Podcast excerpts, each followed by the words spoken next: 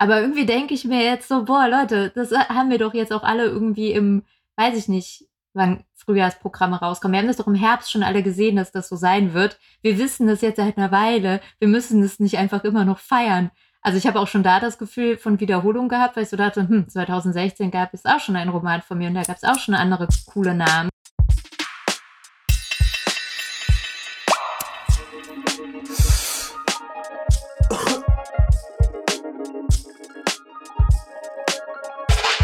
Hallo und herzlich willkommen zu einer neuen Folge und zu einer neuen Staffel auf eine Tüte.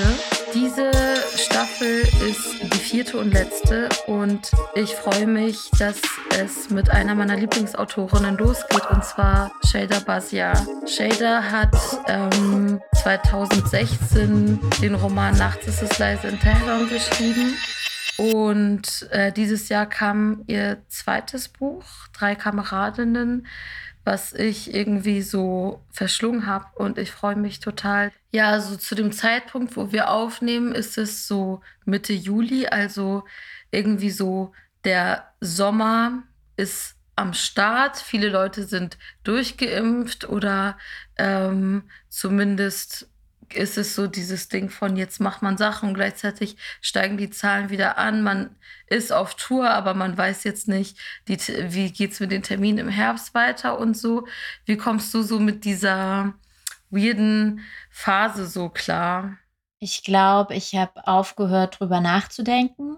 Und seitdem geht es mir ziemlich gut. Also ich bin so ein bisschen schicksalsergeben und denke, ach, also, ne, ich halte mich an dem fest, was ich habe, was ich bis hierher hatte und fange jetzt nicht an, mich zu sorgen, also weil es mir einfach nicht viel bringt. Nicht, weil es keinen Grund zur Sorge gäbe, den gibt es natürlich, aber so geguckt auf mein persönliches Leben oder auf mein Berufsleben bringt es mir einfach nichts zu hoffen. Und ich glaube, ich habe so den Fehler gemacht, bevor das Buch erschien, das Buch ist im April 2021 erschienen, ich habe so den Fehler gemacht, so Januar, Februar noch zu hoffen und zu bangen und irgendwie, und ah, gibt es dann die Buchmesse und so. Ich habe einfach so mhm. mit wirklich sehr eng zusammengebissenen Zähnen da gesessen und äh, gedacht, wir könnten das Schicksal in letzter Minute noch abwenden. Und damit habe ich einfach aufgehört und habe mich auf angenehmste Art mit allem irgendwie arrangiert. Deswegen geht es mir eigentlich ganz gut. Also so, mhm. ich glaube, ich kann auch mit den Ängsten ganz gut umgehen, die es gibt und äh, kann die irgendwie einordnen und im Rahmen halten und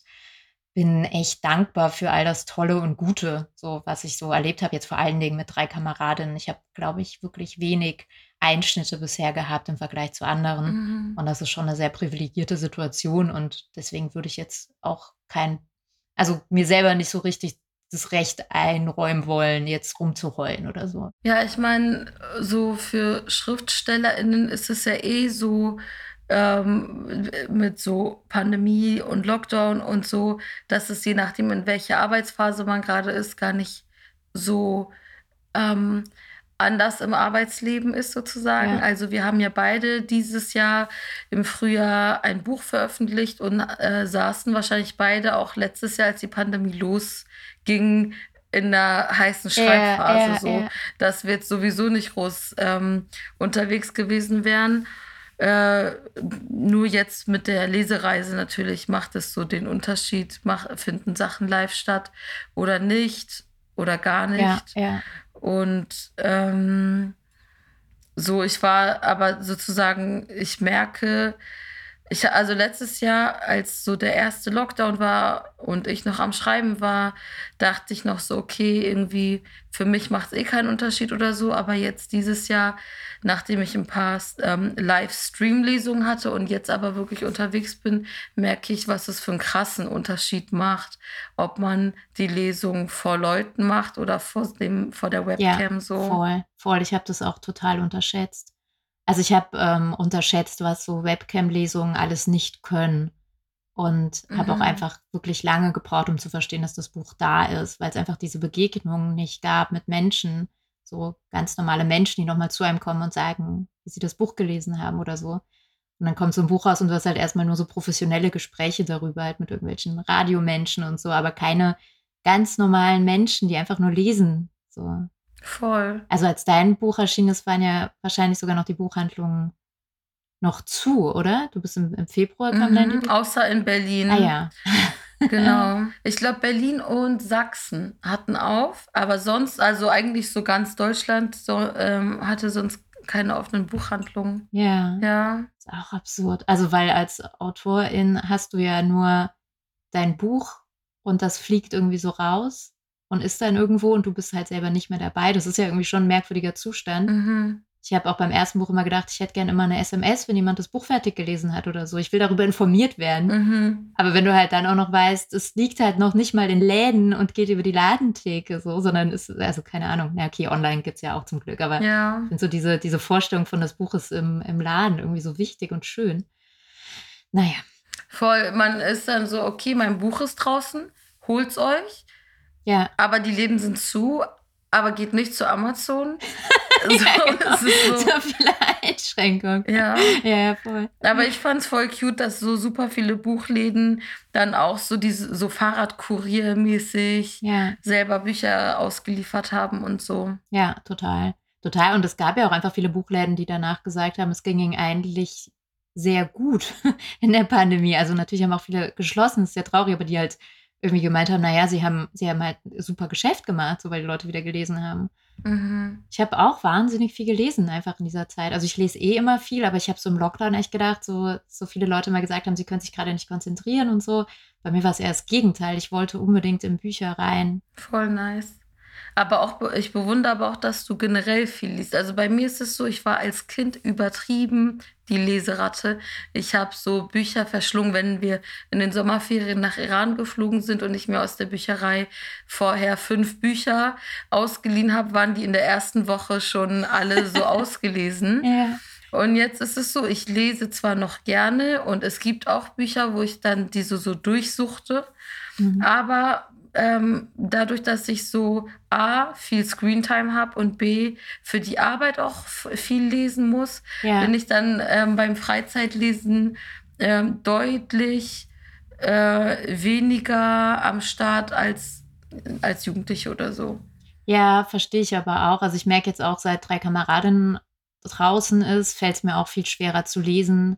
Oder mir fällt es auch viel schwerer, irgendwie AutorInnen-Gespräche oder so mir anzuhören oder anzuschauen, weil mein Kopf einfach so stark schon voll belastet mit Literatur ist. Also halt mit der eigenen Mhm. natürlich, aber also da fällt es mir auch total schwer, irgendwie mit was anderem klarzukommen. Und ich glaube halt sonst, wenn ich halt quasi nur am Schreiben oder nur am Denken bin, brauche ich das halt voll zu lesen. Also brauche ich Mhm. einfach so die Nahrung und äh, genau, habe es ja eben nicht, dass ich sozusagen beruflich lesen müsste und habe auch bis jetzt eigentlich kaum Screentime in meinem Leben gehabt, so richtig. Mhm.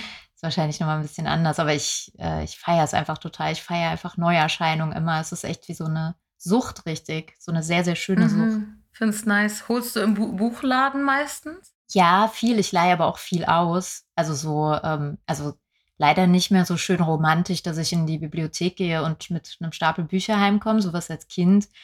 Aber ich finde da das meiste, was ich will, einfach nicht auf Anhieb. Deswegen habe ich so ein, so ein äh, E-Book-Reader ist das Wort. genau, mache dann so Mhm. über die Online-Ausleihe, weil dann kann ich halt so gezielt suchen und kriege das dann direkt. Also ich Mhm. glaube, es ist im Moment echt 50-50 mit Kaufen und Ausleihen. So. Mhm. Wie, wie findest du es, wenn du als selber Schriftstellerin in einen Buchladen gehst? Ähm, bist du immer im selben und die Leute kennen dich eh?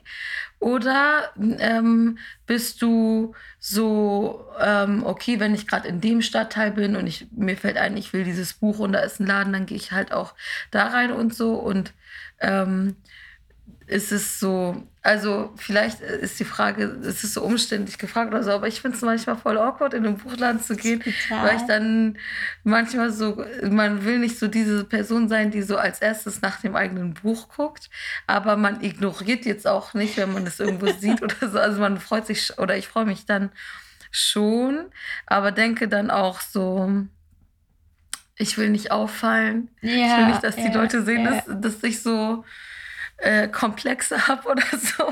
Das ist total schräg. Ich glaube, beim ersten Buch habe ich einfach Wochen, Monate lang einfach keinen Buchladen mehr betreten, weil mir das so unangenehm war. Also ich glaube, es ist genau deswegen unangenehm, nicht weil man irgendwie Autorin ist und da liegt das Buch, sondern ich habe auch immer so im Kopf, man könnte jetzt wissen, wer ich bin. Die Wahrscheinlichkeit, dass Mhm. man es nicht weiß, ist aber sehr viel höher, weil AutorInnen sind halt einfach keine Promis, so. Die werden halt einfach nicht mhm. ständig erkannt oder so. Sie sind halt keine VIPs, Und du hast ja jetzt egal. auch nicht so ein Buch, wo du vorne auf dem Titel sitzt ja, und man genau. sozusagen, und plus man trägt Maske.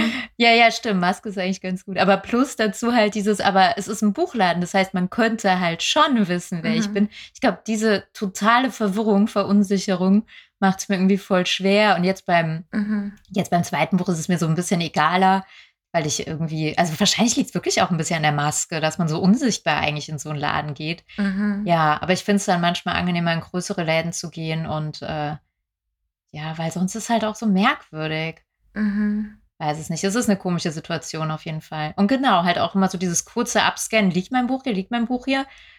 Und wenn es da liegt, ah ja, okay. Und wenn es da nicht liegt, hm, was ist das hier für ein Laden? Warum haben die denn mein Buch mhm. nicht so ein bisschen? ja. Voll. Ich bin auch so ähm, eine Person, die sehr gerne sich so Buchempfehlungen holt von Le Leuten, die da arbeiten. Also, Echt? dass ich dann so. Äh, ich, es gibt schon viele Bücher, die ich auf dem Schirm habe und ich gehe deswegen dahin. Aber manchmal bin ich so, okay, ich habe alles, was mich so auf den ersten Blick interessiert hat, schon gelesen. Mhm. Oder ich brauche mal irgendwie so einen anderen Ding und äh, so einen Impuls oder so und frage dann so, was sind so queere Romane oder mhm. Romane mhm. von ähm, Leuten of Color oder Romane, die irgendwie witzig sind oder so, die sie empfehlen können.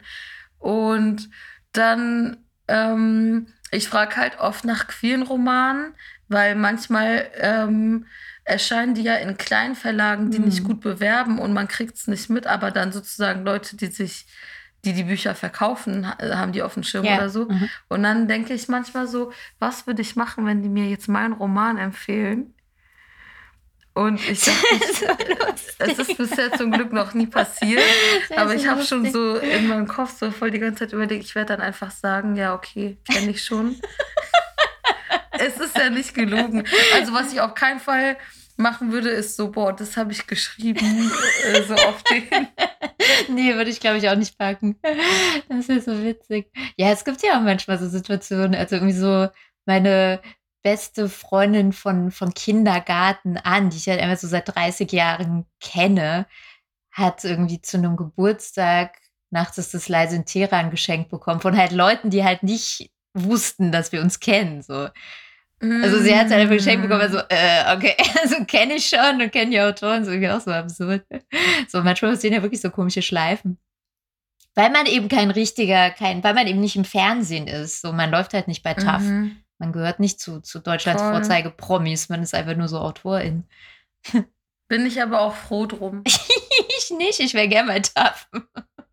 Also ich habe neulich ähm, eine Anfrage bekommen, ob ich nicht so mitmachen will beim perfekten Dinner. Boah, und? Und das Ding ist, äh, ich werde es nicht machen. Schade. Aber ich habe schon drüber nachgedacht. Ich werde es nicht machen, weil das Thema ist so Female Empowerment. Und ich bin so erstens, ich bin nicht Female. Mhm. Zweitens, seit wann ist Kochen Female Empowerment? Okay. Und so, äh, das zweite auch so kein Bock, dass sie in meine Wohnung kommen. Also klar, man ja. kann auch ein Airbnb mieten und so, aber ich bin so voraufwendig.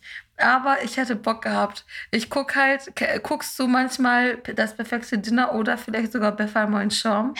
Also ich habe schon reingeguckt in beides, aber schon sehr, sehr lange nicht mehr. Mhm. Aber ich finde es schon einfach irgendwie cool.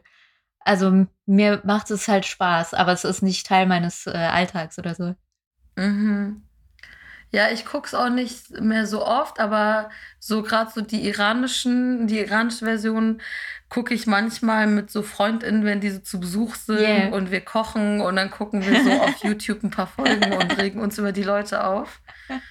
Ähm, ja, ich hätte so aus dem Grund mitgemacht, weil ich irgendwie dieses Format so liebe. Yeah, aber yeah, yeah. dann so das, der Frame ähm, war dann nicht so ideal. Aber das wäre dann irgendwie sowas gewesen, wo man dann so in diese ähm, TV-Star, nicht immer TV-Star, ich meine, das machen ja auch stinknormale Leute mit, aber so, ähm, das wäre schon auch eine Hürde gewesen, glaube ich. Ich ja. hätte es cool gefunden, aber ich verstehe es total. Hast du ihm gesagt, dass es an dem Thema lag? Laden Sie dich nochmal ein? Ich habe nicht geantwortet, okay. weil das gestern erst kam, aber yeah. ich werde es den rückmelden. Ja, cool. Ja. ja, lass uns mal einsteigen mit den ähm, Classic-Fragen. Und ja. zwar, ist, du sitzt zwar jetzt zu Hause, äh, und hast keine Tasche an dir, aber ich hätte trotzdem gern gewusst, what's in your bag. Vielleicht erinnerst du dich ja, was du zuletzt, als du unterwegs warst, draußen dabei hattest oder was so deine Standard ähm, Tascheninhalte sind, wenn du auf Lesereise gehst. Ja, ich habe vor allen Dingen einen Rucksack eigentlich. Inzwischen auch, wenn ich für kleinere Sachen unterwegs bin und so. Ich bin irgendwie auf so, auf so Tagesrucksack umgestiegen und da ist wirklich alles drin. Alles, was man braucht, um mindestens einen Tag klarzukommen. Also ich gehe, glaube ich, selten ohne Wasserflasche, ohne Buch, ohne Regenschirm und ohne mindestens einen Apfel oder eine Packung Nüsse oder halt irgendwie sowas aus dem Haus. Also ja, klar sind so die, die Standards drin, ist irgendwie klar, irgendwie Handy, Schlüssel Geld, Desinfektionsmittel, Maske, aber ich habe, ich bin immer echt gewappnet für alles, aber gar nicht, weil ich Panik habe, dass ich irgendwo bin, wo es kein Wasser gibt oder so. Also es ist überhaupt gar kein panisches Taschepacken, mhm. sondern ich fühle mich halt einfach wirklich sehr wohl, wenn es kalt ist und ich einen Pulli auspacken kann. So. Also ich bin einfach gerne autark so. Mhm. Und äh, deswegen ist meine Tasche auch eigentlich immer meistens relativ voll und es nervt mich auch immer. Aber ich komme da nicht von weg. Also ich habe jetzt während Corona manchmal einfach nur eine Gürteltasche gehabt mit wirklich nur dem Nötigsten, weil ich halt einfach nicht so viel kontaminieren wollte. Aber das waren so die Anfangszeiten. Da habe ich aber auch gemerkt, es ist ganz schön, mit wenig Zeug unterwegs zu sein. Aber so ich, mein Standard-Ich, hatte eigentlich alles, was man so braucht, immer dabei. Finde ich bewundernswert. Also ich habe meistens auch Wasserflasche und so dabei, aber dann bin ich so, hm, nehme ich den kleinen Rucksack und packe dafür keinen Pulli ein und also das ist immer so ein bisschen so Abwägungssache. Ja. Manchmal bin ich richtig gut vorbereitet und manchmal ärgere ich mich. Aber ich finde, so Wasserflasche ist so essential. Und nicht, weil ich so geizig bin, oh, ich will jetzt nicht einen Euro für Wasser ausgeben oder so, sondern ich denke so, mich nervt es dann, ich habe Durst, dann muss ich erstmal irgendwo Wasser suchen. Ist auch nicht so geil für die Umwelt, ja. die, so was wie Wasser dann irgendwie so ja, zu kaufen. Und ähm, denke auch so, warum habe ich so viele Wasserflaschen, wenn ich die nie nutze und so. Mm, das nervt. Ja, ja. Und also ich weiß nicht, ob das wirklich Geiz ist bei mir. Ich glaube gar nicht mal Geiz. Ich glaube, es ist eher Pragmatismus. Ich so denke, ey, Wasser kommt halt zu Hause aus meinem Wasserhahn. Mhm. So. Also abgesehen von den, von den, genau, den, den kapitalismuskritischen Gründen auch gegen Wasser zu kaufen. Aber so, dass ich einfach denke, ich habe es halt zu mhm. Hause in Mengen. Ich muss es mir nicht besorgen unterwegs. Ich ärgere mich eigentlich immer, wenn ich mir Wasser kaufen muss. Dann kaufe ich mir wenigstens aus Prinzip eine Limo mhm. oder so, damit es halt wenigstens nochmal was anderes ist. Verstehe ich. Weil ich bin zum Beispiel auch nicht jemand, der gerne so Kohlensäure äh, haltiges Wasser mag. Deswegen kann ich da nicht sagen, dann hole ich mir wenigstens einen Seltas oder so. Hm. Capri-Sonne. Capri-Sonne. Was ist deine Lieblingssorte? Eigentlich heißt es ja Capri Sun jetzt. Echt? Aber ich sag trotzdem Capri-Sonne. Ja, die haben jetzt so einheitlich geändert. Das ist, irritiert mich, ey. Ich sage auch immer noch Junior-Tüte und nicht Happy Meal. Ich finde es. find die Junior-Tüte hat auch irgendwie, irgendwie, das hat ein anderes yeah. Feeling, wenn man das so ausspricht. Total, das ist einfach das bessere McDonalds gewesen. da gab es noch keine Obsttüten. Mhm. Ich hätte auch sagen mhm. können, eine Tüte Junior-Tüte fällt mir ein. Nee, ich bin Kategorie Kirsch-Capri-Sonne. Boah, dann ist man auch wie so, wie so konservative alte weiße Männer, die an so alten Begriffen festhalten, weil es ihre schöne heile Welt war. so bin ich auch. Capri-Sonne Kirsch. Find ich ich finde, das ist okay bei diesen Sachen. Yeah. Kirsche ist auch mein Favorite. Ich finde, Kirsche ist einfach so yeah. richtig erfrischend. Hat ein, ich finde, das ist der beste Flavor. So zum Beispiel diese Feentrank und so, das nee. finde ich nicht. Nee, nee. Ganz schlimm ist ja auch, es gibt ja auch so Cola. Ja, ich wollte Das verstehe ich nicht. Ich finde Cola, ich bin so, wenn ich Cola will, kaufe ich ja, Cola. Genau, nicht Capri, sondern Cola ist Quatsch. Ja, ich finde so dieses so, ich weiß gar nicht, ob diese Wasserperlen auf dem Foto von den Kirschen drauf sind oder ob es sich so, also, so IRL-mäßig abperlt. Aber ich finde, wenn du es so aus dem Kühlschrank holst, das hat einfach so, so dieses ähm, erfrischende, wenn ja, du es so anguckst. Total. Und das erinnert mich dann halt auch so an Sharbat, so wenn man äh, in yeah. Iran irgendwo zu Besuch ist im Sommer und die bringen dir dann so ein Sauerkirsch äh, Ap Aperitif klingt jetzt so, als wäre es so alkoholisch. Das ist einfach nur falsch. so eine Limo. ja, ja, ja, aber es, ist, es hat ja schon so sein Standing. Ja. So, du sitzt und dann kriegst du es halt so und es ist, es hat wirklich so Aperitivcharakter. Ne? Ja, Mit du kriegst es ja ankommen, hier direkt, du kommst Sherbet. an, du setzt dich hin, Ja, das Tablett steht schon vor deinem Gesicht ja. und es ist auch immer mit so, genau, so in so geilen Gläsern, Ja, ja, mit ja, ja. so manchmal noch so diese, diese Plastikstäbchen, die in so Cocktails Ja. reinkommen, wo oben so eine Palme drauf ist oder so. Oh, das hat echt eine sehr schöne Stimmung. Ist lustig, ich habe sofort diese super krasse Süße. Mhm. Ich habe die sofort äh, so im, wie sagt man da, im Kopf ja nicht. Ich schmecke die sofort. Am Gaumen. Ja, am Gaumen. Ja. Genau, ist krass. Daran habe ich schon vor lang nicht mehr gedacht. Ja, und in Iran habe ich auch, äh, da gibt es ja irgendwie auch so Pendants zu Capri-Sonne oder so. Dann haben die Kinder mir jetzt gezeigt, das kannte ich nämlich aus Deutschland nicht, dass Mhm. du es halt umdrehst und den Strohhalm so hinten reinballerst. Mhm. Und dann trinkst du so ganz cool deine Capri-Sonne umgekehrt. Mhm. Ich weiß gar nicht, ob das hier geht oder sind die Capri-Sonnen-Packungen so stabil, dass sie das nicht Doch, können. das geht.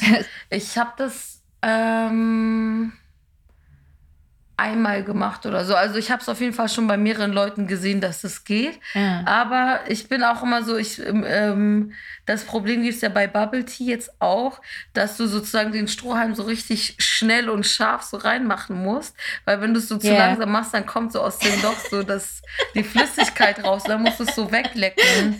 Und dann schämst du dich so richtig, weil Ja. es hat halt nicht geklappt. Ja, Ja, voll. ja, ja. Bevor wir zum Thema Scham und so übergehen, bleibe ich trotzdem im, Bela im Bereich äh, Belastung. Und zwar würde ich gern von dir wissen, was dein Emotional Baggage ist. Was schleppst du gerade mit dir rum? Ähm, ja, ist interessant, weil ich ja vorhin noch gesagt habe, dass ich meine Ängste ganz gut im Griff habe und nicht panisch werde.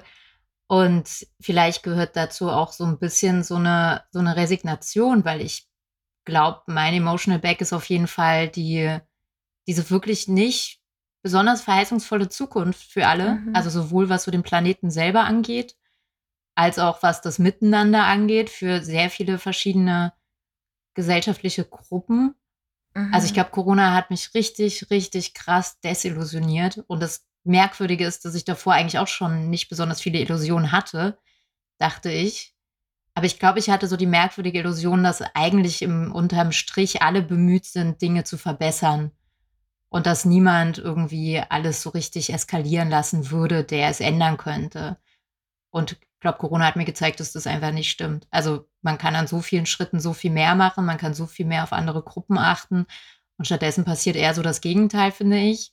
Und das hat mir so ein bisschen den Glauben genommen, den ich aus irgendeinem Grund hatte, dass wir diese Klimakrise in irgendeiner Form abwenden könnten. Also ich Mhm. bin da so dermaßen desillusionierend. Ich denke irgendwie echt, pff, also ich weiß nicht, wie viel Bock ich hätte, irgendwie Kinder in die Welt zu setzen. So, weil ich mir irgendwie denke, wir, wir, wir können für diese Welt überhaupt gar keine Verantwortung übernehmen. Mhm. Es ist so, ich glaube, so realistisch, aber auch so pessimistisch habe ich noch nie auf den Zustand der Welt geguckt. Mhm. Und das ist auf jeden Fall so eine, so eine Corona-Erkenntnis für mich. Und die finde ich richtig blöd einfach, weil so, keine Ahnung, ich war ja auch irgendwie von klein auf immer irgendwo engagiert und immer so Mhm. auf Weltverbesserungskurs, in Mhm. welchem Kontext auch immer. Und so Umweltschutz war natürlich auch immer so ein Teil davon. Und ich Mhm. glaube, ich habe einfach immer gedacht, wenn wir alle uns ganz doll anstrengen, dann wird alles irgendwann besser. Und das da- dafür habe ich halt jetzt dann auch 33 Jahre gebraucht.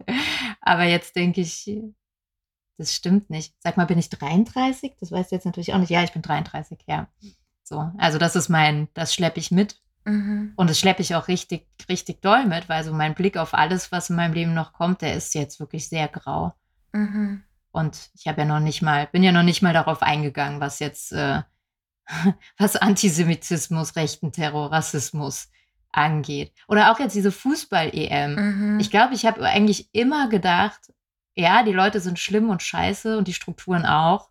Aber ich habe irgendwie trotzdem immer gedacht, am Ende wird man doch nicht nach denen entscheiden. Jetzt bei so einer Fußball-EM siehst du doch natürlich, man entscheidet nach Männern und man entscheidet nach Geld. So. Mhm. Und es ist scheiße für alle anderen. Mhm. Also so, so plastisch wie bei der EM hat man es ja noch nie gesehen, dass dann so, so Entscheidungen aber für Männer und für Geld getroffen werden. Voll. Voll. Ich bin immer noch so, ich, ich hasse Fußball generell. Und ich hasse so diese EM, WM-Sachen, besonders weil es dann nochmal so nationalistischen Ja. äh, Charakter dazu gewinnt und so. Aber dann das Ganze während der Pandemie, war für mich Ja. einfach so jenseits von Verständnis. Ich, also Genau, mit ja. so vollen Stadien und irgendwie, ähm, du hörst überall von so steigenden Zahlen und so und du bist so, das ist halt echt nicht nötig gewesen. Ihr hättet einfach canceln können. So vieles wurde gecancelt die letzten eineinhalb Jahre. Ähm, wir hätten es verkraftet. Total. Und äh, also ich glaube, genau das meine ich, weil alles spricht dagegen, sowas zu machen. Alles. Es gibt keinen Grund, das zu machen, außer halt Geld. Und ja, wieder Geld und Männer. Also das ist ja Mhm. so. Voll. Wäre das ein Sport, den äh, alle anderen geil, also wäre es ein Sport, der alle anderen irgendwie in Massen und Scharen beschäftigt und Männer jetzt nicht so sehr interessieren würde, dann würde es den ja, also es gibt den ja auch nicht, deswegen ja auch, und dann würde der auch einfach so nicht stattfinden. Mhm. Und das ist, also ich bin, glaube ich, einfach sehr geschockt, dass so, dass so entschieden wird und so entschieden werden kann, ohne dass es Konsequenzen hat. Mhm. Voll. Ja, und das Schlimme ist, ich mag Fußball auch noch. Also für mich ist das noch so ein Kindheitsding, so mit der Familie halt irgendwie die WM zu gucken und so mit jedem, jedem, ja, jedem Turnier mehr ist halt natürlich mehr und mehr zu hassen, aber irgendwie immer noch so meinen Punkt zu finden, den ich daran mag und ich glaube, das ist jetzt auch für immer vorbei. Ja, aber das ist nicht mein, das ist nicht die emotionale Last, die ich habe, dass Fußball vorbei ist für mich in meinem Leben, sondern eher zu denken, was stimmt denn nicht? Hätte Mhm. ich Macht und was zu sagen, es würde alles anders laufen. Auf jeden Fall. Ähm, wir können auch direkt zu den schöneren Themen übergehen und zwar Ja. zu deiner It-Bag. Wen oder was feierst du gerade? Ja, das ist, ähm, ich weiß gar nicht, was so der, die Oberkategorie wäre. Ich habe da viel drüber nachgedacht, was genau ich eigentlich feiere. Ich könnte sagen, ich feiere meinen Beruf oder dass ich Mhm. meinen Beruf machen darf, weil ich Mhm. finde in der Literaturwelt sehr, sehr, sehr, sehr viel Schönes. Mhm. Und dann überlege ich aber immer, ich glaube, es ist weniger mein Beruf, sondern ich glaube, es sind mehr die super coolen Menschen, die ich über meinen Beruf treffen darf. Ich glaube, es ist vielleicht, könnte ich auch sagen, ich feiere gerade Menschen, was nicht so richtig zu allem anderen passt, was ich eben gesagt habe, weil Menschen ja auch grauenhaft sind. Aber in der Literaturblase, in der ich so bin, die ja gar nicht so geschlossen ist, weil zu den Menschen zähle ich halt schon auch Leute, die Mhm. einfach zu Veranstaltungen kommen oder die Veranstaltungen organisieren. Aber so in dieser Welt treffe ich einfach so viele, so coole, coole Leute. Und das ist jetzt seit den Wochen oder Monaten, die ich jetzt mit drei Kameradinnen unterwegs bin, einfach nochmal so schön gewesen. Vielleicht auch, weil es so wenig Begegnungen gab, natürlich in der Zeit davor. Vielleicht auch, weil die Themen so ein bisschen konzentrierter sind und ich irgendwie eher an Menschen gerate, die sich auch mit den ähnlichen Sachen beschäftigen. Aber ich habe so oft so gute Laune, weil ich Begegnungen habe und Gespräche habe und mich so über Menschen und deren Gedanken freue und das so brauche, weil so mein eigener Kopf gibt mir ja auch nur meine eigenen Gedanken oder so in meiner Kernfamilie, da gibt es viel Austausch, natürlich auch viel Diskussion, aber die kann ich ja irgendwie ein Stück weit Mhm. absehen. Die kenne ich ja sehr gut, woher die kommen. Aber so neue Menschen, die einfach neu und klug und kritisch auf Dinge gucken, feiere ich total ab. Mhm. Ich kriege davon auch nicht genug. So, ich habe fast so eine kindliche Entdeckungsfreude, so als wäre ich zum ersten Mal in meinem Leben unter Menschen. Mhm. Das ist total cool. Hast du das auch? Du hast ja gerade das gleiche, also wahrscheinlich nicht das gleiche Leben wie ich, aber so das hoffentlich ein ähnliches Umfeld, ähnliche Begegnungen. Mhm. Voll. Ich finde es auch immer richtig nice und ähm, merke jetzt auch, wo ich eben wieder so unterwegs bin und wirklich auch neue Leute kennenlerne, ähm, wie schön es ist, so über Literatur und Bücher mit anderen Leuten zu sprechen ähm, und irgendwie ähm, so zum Beispiel von Leuten, die nicht aus Berlin kommen Mhm. oder nicht in Berlin leben, so zu hören, wie sie äh, ähm, mein Buch irgendwie wahrnehmen Mhm. oder was, wie sie dieses oder jenes daran so interpretieren. Ja, aber ich finde es auch richtig nice, also einerseits mit LeserInnen darüber zu sprechen, aber auch mit LeserInnen, die selber AutorInnen sind. Mhm. Also ich fand, ähm, als ich, ich ähm, erzähl's mal für die, die nicht dabei waren, also alle außer dich und mich. Als ich dein Buch fertig gelesen habe, war ich so richtig so on fire und habe dann so eine Facebook-Nachricht an dich geschrieben, wo ich äh, quasi ähm, dich zugetextet habe, wie toll ich dein Buch fand. Das war so schön, dass du das gemacht hast. ich war so äh, gerade fertig gelesen erstmal und es war kalt. Ich weiß noch, es war richtig kalt und ich bin trotzdem mit so mehreren Kippen auf dem Balkon, weil ich so erstmal so runterkommen musste von dem Buch, während ich diese Nachricht geschrieben habe. Und dann ähm, war ich aber auch unsicher, ob du überhaupt die Nachricht siehst, weil wer ist noch groß auf Facebook? Mm. Und dann habe ich mich total gefreut, dass du geantwortet hast. Und irgendwie dann haben wir so unsere, über unsere beiden Bücher geredet und so. Und ich fand es so richtig nice. Und falls irgendwelche VeranstalterInnen das hören, wir würden voll gerne mit, und, miteinander auf der Bühne über unsere Bücher reden, oh. weil es gibt super viel darüber zu äh, sprechen, weil es Gemeinsamkeiten, aber auch natürlich sehr, sehr viele Unterschiede gibt. Und ja, invite us. Ja, voll. Wir sind dabei. Aber genau, ich finde es so richtig nice, ähm, mit AutorInnen darüber zu sprechen, weil die manchmal auch einen anderen Blick auf etwas haben oder mehr nachvollziehen können, warum hat man eine Sache so gemacht mhm. und nicht anders, was LeserInnen vielleicht anders empfinden, ja. weil sie ähm, ja sozusagen äh, das äh, Backend des Ganzen nicht sehen und ähm, ja. Ja, voll, voll. Das geht mir auf jeden Fall auch so. Und äh, also dann halt auch noch die Metaebene von, wie wird dann über unsere Texte gesprochen mhm. und äh, wie gehen wir damit um oder wie, wie ordnen wir das ein? So. Also ich merke halt manchmal sogar, dass ich zu wohlwollend auf Rezeption meine Bücher gucke. Mhm. Und andere AutorInnen halt da viel besser darin sind, mich nochmal auf Sachen hinzuweisen, die eigentlich nicht cool sind. Also die. Innerhalb dieser Besprechungen zum genau, Beispiel. Genau, genau, ja, ja. Also so, so Blicke, also einfach, weil es auch kritische Blicke von AutorInnen sind, die halt von ähnlichen Sachen betroffen sind in der Rezeption, die mich dann halt viel eher irgendwie darauf hinweisen können, ja, aber da an der Stelle passiert doch das und das. Und ich lerne darüber einfach mhm. super viel. Also vor allen Dingen, weil ich, glaube ich, mhm.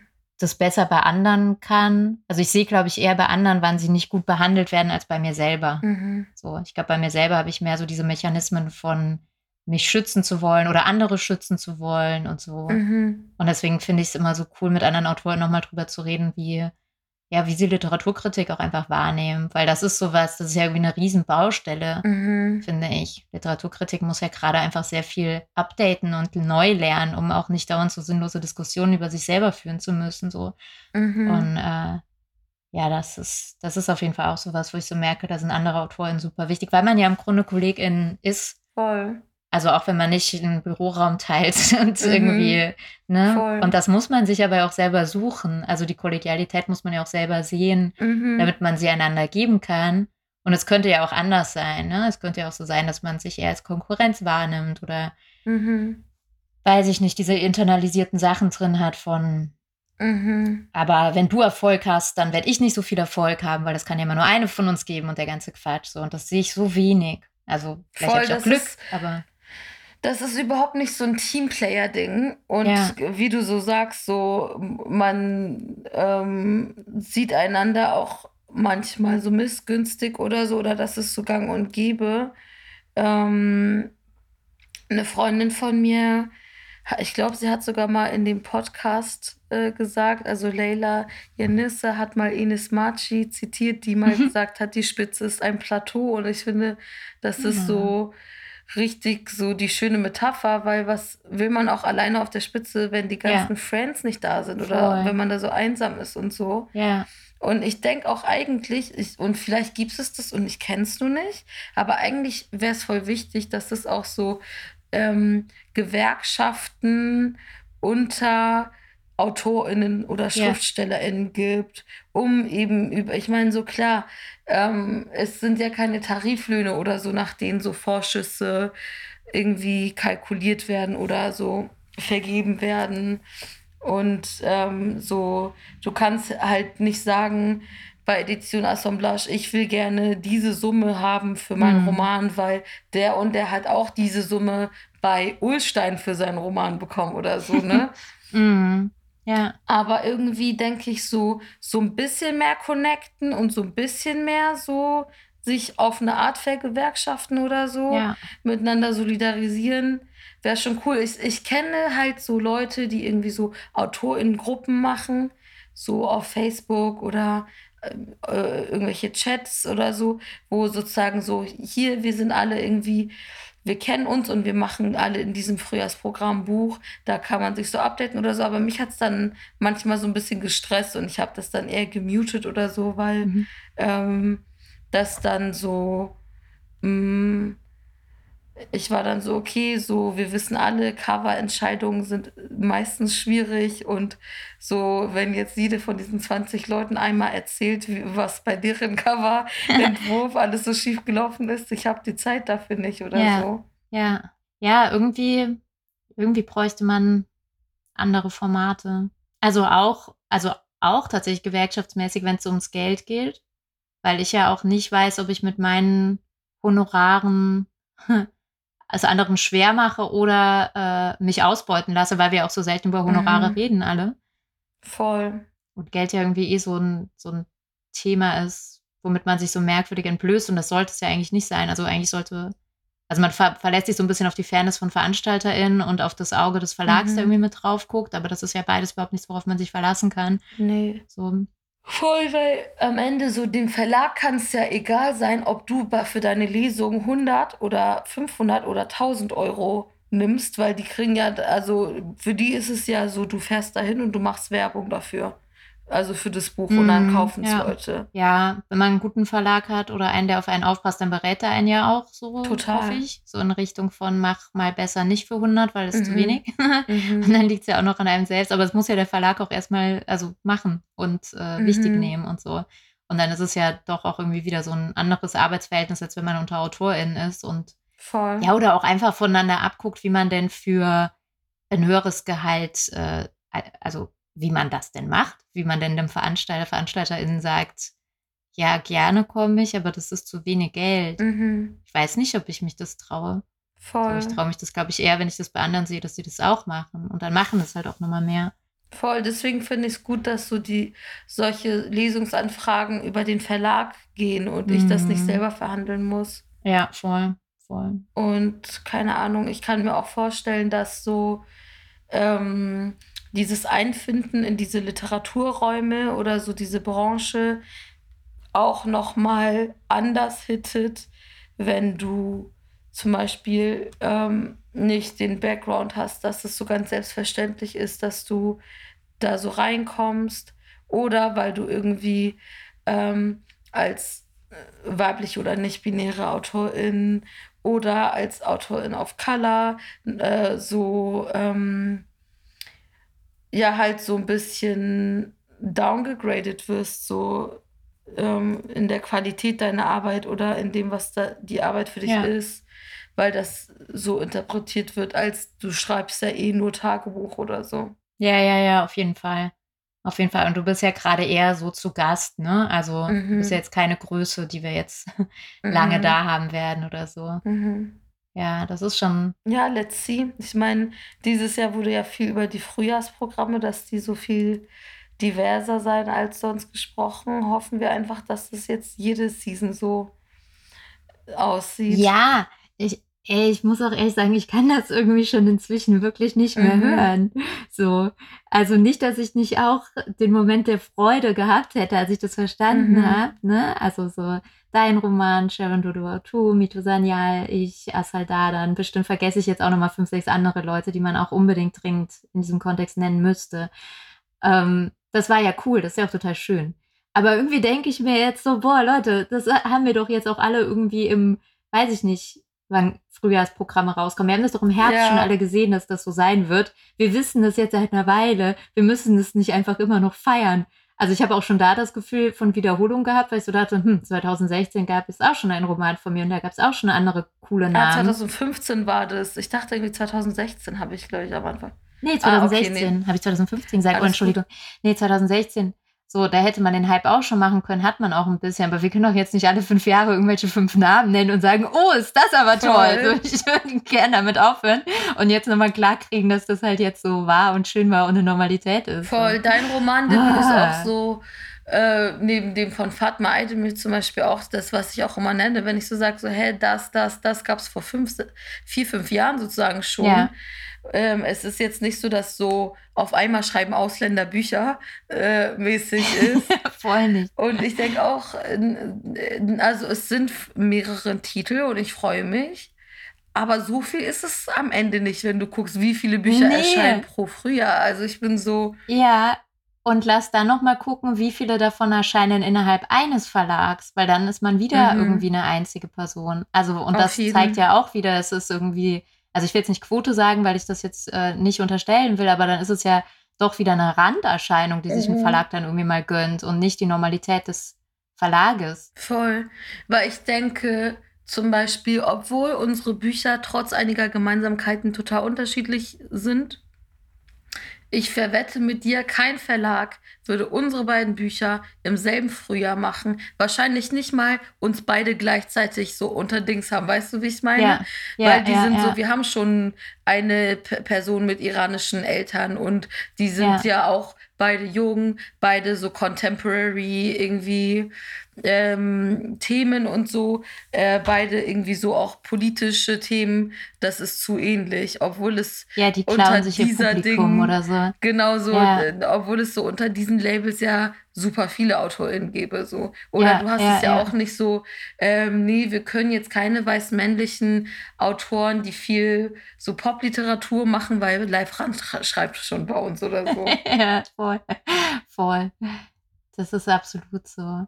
Und deswegen, ähm, ja, ich glaube, deswegen bin ich mit dem Feiern auch so vorsichtig. Oder mit dem, ja, weil das so schnell suggeriert, dann ist ja alles gut. Dann mhm. ist doch mhm. jetzt alles schön, dann können wir jetzt weiter wie vorher weitermachen, weil wir hatten ja dieses Frühjahr, von dem wir so viel geredet haben, irgendwie.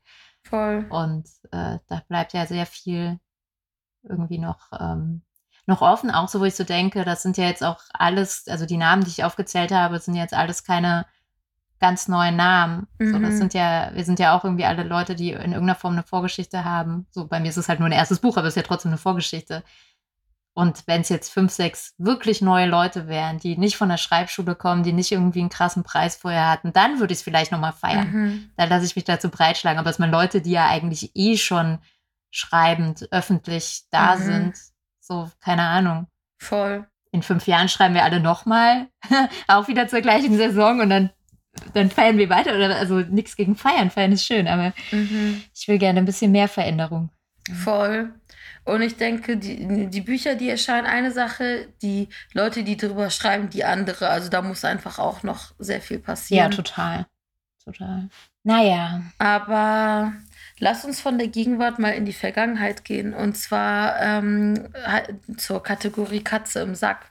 Was ist etwas, wofür du dich früher geschämt hast und heute nicht mehr? Also, ich weiß nicht, ob es zählt, weil es hat sich ja auch geändert. Also ich hatte früher kein Geld oder ich kam aus einer Familie, in der es nicht viel Geld gab und ich glaube vielmehr das Geld, das es gab, wurde sehr sinnvoll eingesetzt, sodass ich am Ende nicht viel Geld hatte. Also ich bin nicht, äh, konnte meine, meine mhm. Teenager-Träume nie verwirklichen, konnte nicht bei den anderen mitmachen, bei den Sachen, die sie mitgemacht haben. Und dafür habe ich mich bestimmt geschämt, weil ich habe das nie thematisiert. Ich habe das irgendwie auch nie transparent gemacht. Ich habe das auch selber gar nicht versucht. Also ich habe versucht, das einfach gar nicht wahrzunehmen. Und jetzt nehme ich das sehr, sehr krass wahr, rückblickend und thematisiere das einfach auch viel. Also in meinem Schreiben oder in meinem Sprechen, in meinem Denken mache ich daraus kein Geheimnis mehr, so wie ich das als Teenagerin gemacht habe. Ich frage mich aber trotzdem, ob es in der Kategorie zählt, weil, also eigentlich müsste ich ja dann immer noch arm sein um dann zu sagen, und jetzt schäme ich mich dafür nicht mehr. Also sich nicht mehr für etwas zu schämen, was man ja gar nicht mehr ist, mm. ist ja eigentlich auch ziemlich einfach. so, Verstehe. aber wobei, nee, ich glaube, dass viele Leute die Scham auch nachträglich noch haben. Also ich glaube, dass viele Leute auch im Erwachsenenalter nicht darüber reden wollen, wie Voll. sie als Kinder äh, aufgewachsen sind. So. Von daher doch. Also ich habe jetzt entschieden, es zählt doch, weil ich schäme mich insofern nicht mehr, dass ich es nicht mehr ähm, unsichtbar mache, sondern eher thematisiere und daraus auch mhm. schöne Sachen ziehe ohne Armut äh, verkitschen oder verherrlichen. So Armut ist wahrscheinlich sowieso der falsche Begriff, aber ohne irgendwie mhm. einen geringen Lebensstandard äh, jetzt glorifizieren zu wollen, dass ich für mich nochmal rausfinde, was daraus schön und wichtig für mich war. Und das ist für mich auch einfach ein richtiger Prozess, weil ich habe halt zum Beispiel echt ähm, jetzt irgendwie als, als äh, Studentin, als Erwachsene irgendwie so mal so den Lifestyle von anderen Leuten nachgemacht. Mhm. Also für mich war klar, wenn ich eine Wohnung suche, dann muss die hohe Wände und Dielenboden haben. Mhm. Das ist ja so Standard, so lebt man ja. Das ist unser aller Ziel, wenn wir Wohnungen suchen im zweiten Semester. Mhm. Und ich habe einfach jetzt erst verstanden, dass das aber überhaupt gar nicht mein Gefühl von Gemütlichkeit und Heimlichkeit trifft, sondern dass ich so Mhm. richtig ranzige Wohngegenden also ich muss natürlich aufpassen, dass das nicht romantisierend und verherrlichend klingt, gerade weil ich den Lebensstandard nicht mehr habe, aber dass das eigentlich für mich viel einladender wirkt, äh, da mein Zuhause aufzubauen, weil das irgendwie einfach auch für mich ganz, ganz andere Gefühle transportiert als jetzt irgendwie Stuck oder so. Mhm. Verstehe ich voll. Ich denke auch dann manchmal so, was habe ich von dieser wunderschönen Wohnung in einer so Rich People Gegend, wenn meine NachbarInnen total spießig sind und die dann Ja. so Terz machen, weil ich nachts zehn, ähm, also nach 22 Uhr, ähm, Geschirr spüle mit der Hand.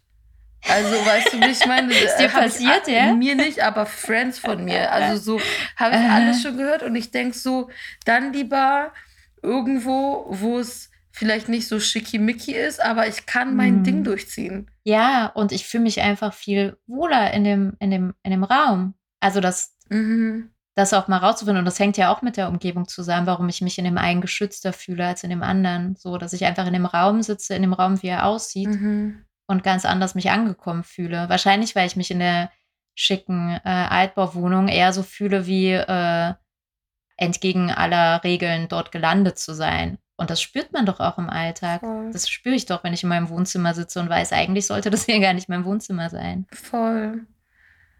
Oder so dieses, so sich beweisen zu müssen, dass man dort dazugehört und so, das finde ich viel zu anstrengend. Ja. Das Leben ist schon anstrengend Ja. genug. äh, Warum muss ich dann auch noch so ähm, meine Existenz in einem bestimmten Environment so ähm, legitimieren? Ja, total. Ja, aber das zählt auf jeden Fall. Dann bin ich ja froh. Wir können nämlich äh, von der Scham zum Stolz übergehen. Die Kategorie heißt eingetütet. Und ich würde von dir gerne wissen, was ist etwas, worauf du stolz bist, was du dir aber nicht auf den Lebenslauf schreiben kannst? Also, ich glaube, dass ich wirklich sehr gut darin bin, Wohnungen, wir sind wieder bei Wohnungen, Mhm. Wohnungen, die wenig Platz haben, äh, trotzdem gut einzurichten. Und mit gut einrichten meine ich jetzt nicht, also will ich jetzt keine hübschen Wohnungsbilder in Köpfen suggerieren. Mir geht es nicht darum. Mir geht es wirklich um das Pragmatische. Ne? Also so, dass äh, wenig Platz zu haben, keinen Keller zu haben, keine Garage, in der man Sachen machen kann, trotzdem alles aufzuheben, weil man ja alles irgendwie gebrauchen kann. Und es aber trotzdem in der Wohnung so zu arrangieren, dass es nicht zugemüllt ist Mhm. sondern alles eine, einen guten, ähm, versteckten, aber sinnvollen Platz bekommt. Darauf bin ich wirklich stolz, weil das ist echt immer so ein Gehirntraining, dann irgendwie zu denken, ah, okay, dieser Gegenstand ist halt jetzt auch hier. Und was mache ich mit dem? Mhm. Und Sachen zu verrücken und zu, es ist so Tetris-Spiel in der eigenen Wohnung. Und am Ende dafür Lösungen zu finden, Mhm. das ist richtig gut. Das gibt mir auch einfach voll den Kick. Und dann denke ich immer Mhm. hinterher so voll oft über meine Lösung nach und bin dann so stolz auf mich, weil ich so denke, es war wirklich problematisch. Mhm. Andere Menschen hätten schon längst gesagt, man müsste umziehen oder man müsste sich von Sachen trennen. Aber ich habe es wieder geschafft. Es geht natürlich nur eine Weile gut. Also im Moment, glaube ich, geht das hier in unserer Wohnung ganz gut. Und in zwei Jahren wahrscheinlich schon wieder nicht mehr. Aber so bis dahin Bist denke ich, das, jemand, ist, der dann das auch viel ich. so zwischendrin umstellt oder sozusagen du findest am Anfang das Perfekte und dann bleibt so? Ich glaube, ich würde es nicht ändern. Also ich glaube, ich bin einfach, also ich, vielleicht ist das Sturheit, wenn ich was irgendwie so gemacht habe und es gut finde, dann hinterfrage ich es auch nicht mehr.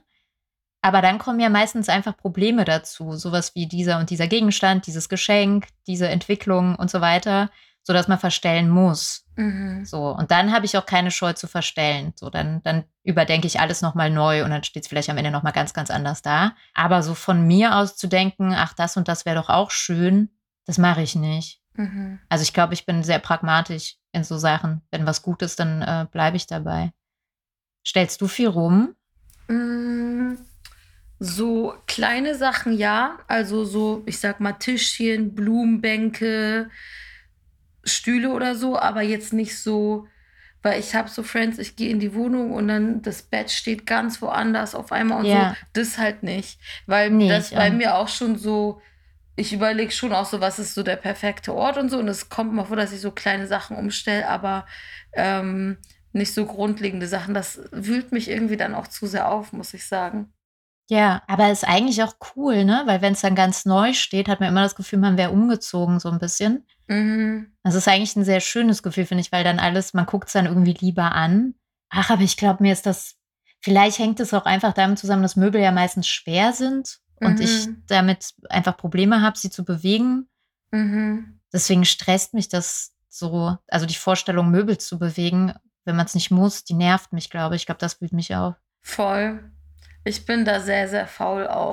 ich wahrscheinlich am Ende des Tages eigentlich auch. Ich bin so dieser scheiß Schrank, weil so ein Kleiderschrank, die- um den wir- wirklich bewegen zu können, müsste es ja erstmal leer machen. Als ob ich Ja, den jetzt ja, leer mache und alles nochmal neu reinfalte und so.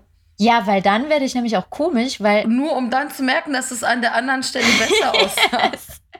das ist halt auch nicht effizient. Also ich bin, also genau, ich glaube, dafür bin ich zu, zu pragmatisch, weil ich denke, es ist doch dann Zeit, die ich gegeben habe. Und halt noch schlimmer, weil wenn ich dann den Schrank leer geräumt habe, dann will ich ihn halt aber auch erstmal noch staubsaugen. Mhm. Und dann will ich ihn halt auch nochmal ordentlich einigen. Das heißt, die, das bisschen Arbeit, was mir eh schon zu viel Arbeit war, artet dann aus in Mhm. viel zu viel Arbeit, auf die ich erst recht keine Lust habe. Ich war so, ja, Mann. Wir kommen damit auch schon zu unserer Abschlusskategorie, und zwar die Schultüte. Was würdest du anderen Leuten mit äh, auf den Weg geben? Also es kann ein Ratschlag sein, es kann aber auch ein Snack sein oder alles mögliche. Ich kann es dir wie so eine abstrakte Goodie-Bag vorstellen. Das ist natürlich eine krasse Einladung, Einladung, Leuten Ratschläge zu geben. Mhm. weil ich so, habe ja viel mit Jugendlichen gearbeitet und so Bildungsarbeit gegeben und ich hätte eigentlich jede Sekunde Ratschläge geben können. Ich hatte so viele gute Ideen, bei denen ich immer gedacht habe, wenn man euch das jetzt einfach nur sagt. Und das ist Mhm. natürlich das Dümmste, was man machen kann, weil es bringt ja überhaupt nichts. Kein Mensch will Ratschläge hören. Mhm. So. Aber ich würde immer so gerne welche geben. Deswegen habe ich jetzt natürlich auch eigentlich einen Sack voll Ratschläge, die ich gerne geben würde. Aber ich glaube, so mein, ähm, Mhm. kennst du diesen, kennst du doch das, das Gefühl als Kind, so Filme zu gucken, so Disney-Filme? Mhm. Und dann ist die Message am Ende eigentlich immer sowas wie, höre auf dein Herz oder folge deinem Herzen und so. Mhm. Das ist ja so ein Bullshit-Ratschlag, der ja erst Sinn macht, wenn man merkt, dass man es gemacht hat. So. Also man irgendwann merkt, ah krass, ich habe eigentlich nur das gemacht, was, äh, also ich habe auf mich geguckt und ich habe für mich entschieden und ich habe geguckt, was ich machen möchte und so. Und dann Mhm. merkt man ja erst, ah, das war dieser Ratschlag aus Herkules oder so. Das haben die gemeint. So, der bringt einem überhaupt nichts. Deswegen würde ich den eigentlich gerne geben, aber denkst du, das macht gar keinen Sinn. Weil entweder du machst es halt oder du machst es nicht, aber du kannst es nicht machen, weil dir das jemand gesagt hat. Ich glaube, ein Ratschlag, der viel besser passt. Ich empfehle es einfach nett zu sein zu Leuten. Und zwar einfach nett, also weil man gerade Bock hat, nett zu sein. Ich glaube, dass man dadurch einfach viel, viel, viel mehr Mhm. an guter und schöner äh, Zusammenarbeit in jedem Sinne hat mit Menschen. Also, weil ich irgendwie ja in, in Hildesheim Schreiben studiert habe und da war, ich fand, da stand viel zu oft im Hintergrund, was man schreibt und wie man gerne schreiben möchte, sondern irgendwie haben wir uns gegenseitig immer sehr stark das Gefühl vermittelt, man müsste irgendwie Networking betreiben oder so Mhm. was absurd ist, weil kein Mensch in der echten Welt interessiert sich dafür, was du in Hildesheim für Networking betrieben hast. Du wirst nicht Autorin, weil du in Hildesheim genetworked hast, Mhm. aber das weißt du ja im ersten Semester nicht. Und ich habe immer gedacht, was ist das für ein Quatsch mit dem Networking? So was soll das sein? Und habe es nie verstanden. Und ich bin auch jetzt der Meinung, dass das Quatsch ist und dass das nicht funktioniert. Mhm. Und dass man dann am Ende vielleicht äh, in der richtigen Welt irgendwelche Verträge abgeschlossen hat, aber dass man deswegen trotzdem nicht gut zusammenarbeitet. Und wenn man aber einfach an den Stellen, an denen es einen nichts kostet und man Lust hat und es von einem selber rauskommt, einfach nett ist zu Leuten, dann hat man, glaube ich, am Ende viel, viel mehr gewonnen, weil dann haben Leute halt auch Bock, mit dir zusammenzuarbeiten. Hätten sie auch vielleicht, wenn du einfach nicht nett wärst. Aber ich finde so, wenn man merkt, ich habe gerade Bock, es kostet mich nichts und ich kann jetzt auch einfach nochmal das Ehrliche, was ich eh im Kopf habe, auch einfach nochmal laut sagen, dann ist doch alles viel schöner und läuft viel besser. Ich mag es halt gar nicht, wenn Leute so auf unnötig arrogant oder unfreundlich sind. Ja, Weil ich dann immer so denke, so, okay, du hast jetzt irgendwie so, du fällst dich so dominant und so zeigst, dass du oder willst so ähm, festlegen, du bist besser als andere und so, aber was bringt, sei doch einfach nett Ja. und ähm, so auf den. ja, total. Und man muss ja gar nicht, also es ist kein Plädoyer, künstlich zu sein oder so, ne? Also ich will gar nicht, dass dann Leute, obwohl sie gerade überhaupt keinen Bock haben, sich irgendwie so ein Grinsen aufsetzen, um nicht arrogant zu wirken oder so. Das meine ich gar nicht, sondern sich erstmal vielleicht irgendwie zu überlegen, warum habe ich also, ne, was geht in mir selber gerade vor und irgendwie auch Interesse an anderen zu haben. So, wenn mich das interessiert, was mein Gegenüber mir sagt, dann bin ich ja vielleicht auch gar nicht arrogant. So, äh, ganz kurz, also ich glaube, ich habe das halt auch einfach auch oft beobachtet bei AutorInnen, auch irgendwie aus äh, unserem Alter, unserer Riege und so, wo ich gedacht habe, boah, das ist doch, das ist, da, da, da reden doch gerade Leute mit dir über deine Arbeit, die, die bringen dir doch gerade Wertschätzung entgegen. Warum bist du so, so super kühl und interessierst dich überhaupt nicht für die oder so? Ich glaube, daher kommt es auch so ein bisschen. Was wolltest du sagen? Ich wollte sagen, dass manche Leute, glaube ich, auch nicht so auf dem Schirm haben, was es für einen krassen Unterschied machen kann, wenn sie einfach mal nett zu anderen sind. Also, also im Sinne von, dass sie gar nicht merken, wenn sie einen so anpumpen auf der Straße auf unnötig, dass das anderen ja. Leuten echt so den Tag vermiesen kann. Ja. Oder so, keine Ahnung, ich war neulich auf dem Fahrrad unterwegs und auf der Straße war so, ähm, war, waren so Pflastersteine und ich bin so auf den Gehweg gefahren, weil es war eh nachts und es war eh nicht viel los. Und da habe ich so, äh, weil so zwei Leute vor mir waren, so geklingelt, um sie zu warnen, dass ich überholen werde. Und dann sind die so verausgerastet und waren so, fahr doch auf der Straße, du bist kein Kind mehr, du Fotze. Uh, ich denke so, yeah. warum jetzt so? Warum jetzt yeah, so? Yeah, es war überhaupt gar nicht nötig so. Geh einfach zur Seite und gut ist. ich habe doch keinen Streit gesucht. Ja, krass. Und das Schlimme ist, weil in so Momenten, also wenn ich jetzt du auf dem Fahrrad gewesen wäre, dann wäre ich halt vollkommen ausgerastet, glaube ich. Also, mhm. äh, so, ne? Ich, ich bin, glaube ich, einfach wirklich, wirklich gerne nett zu Menschen, weil mir das Spaß macht und weil ich es schön finde, wenn sie auch nett zurück sind. Also mir ist einfach Freundlichkeit mhm. wichtig. Aber wenn Leute sich so benehmen, dann bin ich mhm. halt wirklich auch alles andere als nett. Also ich habe mhm. gerade im Straßenverkehr habe ich so viel Streit, mhm. weil ich einfach so oft denke, so muss man nicht fahren, so mhm. muss man mhm. nicht sein, so muss man irgendwie auch nicht gehen. Also da bin ich schon viel am Pöbeln. Mhm. Und äh, also wahrscheinlich hast du auch da auf mich bezogen recht. Wahrscheinlich vermiese ich damit anderen Leuten auch den Tag. Aber ich finde, ich fange damit meistens nicht an. Ich finde, meistens haben andere Leute ihre Aggression und auf die reagiere ich dann. Und da finde ich, muss man auch nicht mehr mit nett sein nee. kommen. Also man muss in sehr vielen Ebenen des Lebens, gerade auch wenn es irgendwie um Wut und um, um Unterdrückung geht, muss man sowieso überhaupt zu niemandem nett sein, das ist ja hoffentlich klar. Aber auch in so, so Straßenverkehr. Wie hast du reagiert? Bist du einfach weitergefahren? Hast du gepöbelt? Ich meinte so, guck doch mal die Straße an, man kann nicht fahren und so. Und dann ähm, kam so. Hast du das so lieb gesagt? Ich, äh, das war Tempo? erst, als sie so gesagt haben. das war bevor sie du Fotze gesagt hat. Das war so. Ah, okay. ich hatte noch ein paar okay. Sekunden und ich dachte so, ja, okay, die beiden aha. hatten offensichtlich einen schlechten Abend, vielleicht schlechtes ja, Date ja. oder was auch immer und ich dachte halt so, ich kann die auch nicht einschätzen. Ich habe keinen Bock, dass jetzt jemand ein Messer zückt, weil ich so darüber streite. ja. Ja, ja, ja, voll, das stimmt. Und nach du Forze bist du aber dann weitergefahren, hoffe ich. Ich bin dann weitergefahren, aber war so restlichen Abend richtig emo. Ja, ja, ich bin dann so geladen, noch total lange. Ich, also, Ja. ich werde richtig wütend. Also, Menschen da draußen, seid einfach nett. Das ist jetzt das Motto dieser neuen Staffel. seid, seid lieb zueinander. Nee, also es ist echt schlimm, wenn man sowas sagt. Dann, also ich will wirklich nicht missverstanden werden. Ich bin auch immer für Streit, wo er gesucht werden muss oder wo er, wo er da sein muss und mhm. so. Und hoffe, dass ich nach drei Kameradinnen sowieso niemand mehr erklären muss, was an Wut wichtig ist und dass ich äh, Wut nicht klein machen will. Aber mhm. genau, an allen Situationen, wo man gerade gut bei sich ist, hat man es ja vielleicht mehr in der Hand. Ja, in dem Sinne, vielen, vielen Dank, dass du dir die Zeit genommen hast, mich auf eine Tüte Capri-Sonne zu treffen. Ja, klar, ich danke dir. Ähm, ich fand es richtig nice mit dir. Ja, es war nicht gelogen, dass das einer meiner liebsten 2021er Termine war. so cute. Das, das äh, absolut von Herzen. Ich danke dir. Schön, dass ihr zugehört habt. Wir hören uns nächste Woche.